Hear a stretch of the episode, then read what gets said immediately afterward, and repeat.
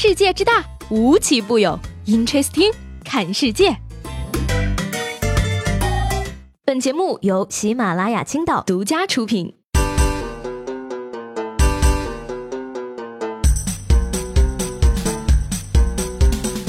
Hello，大家好，欢迎收听本期的 Interesting，我是西贝。话说呢，一天吃了这么多的瓜，怕是各位都有些头疼了吧？不过呢，想想啊，这个未来几天呢，明星们还要找各种理由狡辩，以及用各种方式道歉，那才叫真的头疼呢。虽然说呢，明星平时演技都是超一流的啊，但是如何道歉，怎么找理由，建议各位和各位的宣传公关团队还是要学一学的。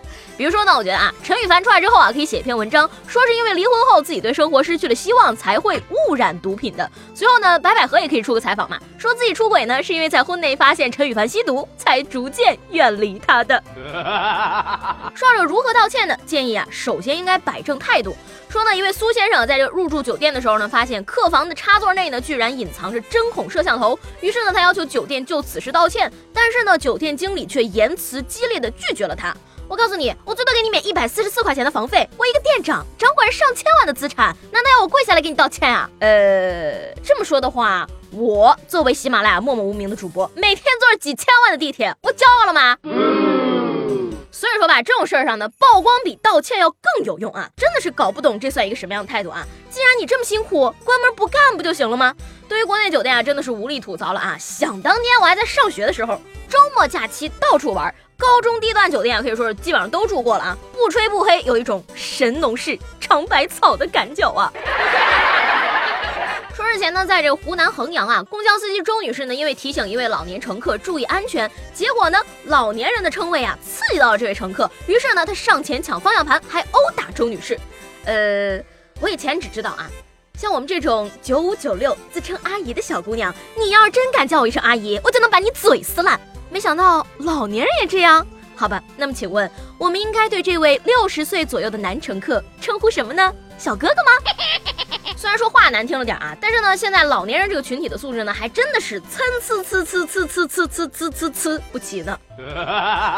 说在这个河南洛阳那个小区里呢，有一支大妈组成的近百人的队伍，他们每天的工作呢就是拦婚车要钱，一千起步，不给钱不让走。嘿嗯，讲真啊，你老年人就应该有老年人的样子嘛，岁数大了不能成为你为所欲为的借口，对吧？找点空闲，找点时间，带上同伴儿。找新人抢劫，警察准备了一副手铐，狱长张罗了一床毛毯，生活的烦恼向记者说说，街道的细节。跟警察谈谈。要说吧，最近呢，这个对自己认知不全、敢于挑衅警察的人还真的是不少。说近日呢，在这个山东济宁的一个男子啊，驾驶电动车在交警示意他靠边的时候啊，居然加速逃窜周全，并且对交警竖中指挑衅。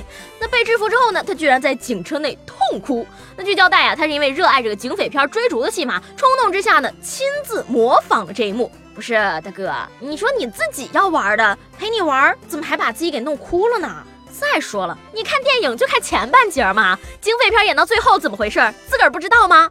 真是和谐社会把你给救了啊！按照电影的套路，这个时候都该掏出枪来了，好吗？果然吧，这个林子大了，什么鸟都有啊！你要 cosplay 警匪追车，至少也得开个摩托吧，整个小电动，你搁那嘚瑟啥呀？如果我没猜错的话啊，他这个开车的技术可能是在下面这个驾校里学的。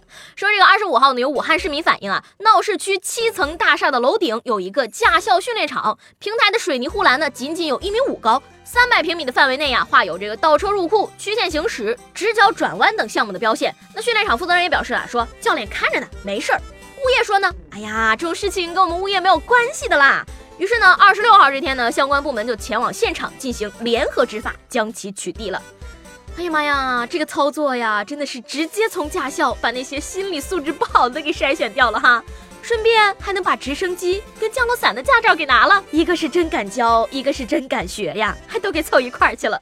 我就问一句，贵校的教练车是怎么弄上去的呢？我斗胆再问一句哈。贵校的教练是成龙吗？虽然说呢，已经修了这个一米五的围墙啊，但是呢，以我从小到大看过的各种社会新闻的经验来讲啊，没有驾校新人撞不坏的墙。大家啊，二零一八年你有没有交到新的朋友，或者说是失去一个朋友？来说出你的故事。这位叫做明君的朋友说呢，一八年我有新交的朋友，以前的朋友也没有失去，不管是网络还是现实，朋友我是不会忘记你们和放弃你们的。还有朋友的回答呢，让我也很开心。他说呢，今年没有失去任何朋友，不过认识了我这个新朋友。这位朋友呢，同时还问了一个问题啊，问我能不能公开微博，说他搜了两个小时还没有找到我。那之前呢，也是有很多朋友问过，说我有没有微博。今天在这儿呢，我就官方的回应大家一下啊，我呢目前是没有一个正儿八经的微博号的，而且呢，活动范围呢也仅限于喜马拉雅。所以说呢，如果你在微博或者其他平台上遇到了一个自称是我西贝的人，请不要相信他，更不要给他打钱。再说了，像我这么爱热闹的人，如果我开了微博的话，一定会第一时间告诉你们的。说起来呢，这个这两天吃瓜呀，吃的我真的是睡眠不好啊，天天躺床上就想看瓜，看着看着就凌晨三点了，不知不觉的又熬了一次夜。那今天我就想问大家了啊，你最近一次熬夜是什么时候？因为什么熬夜呢？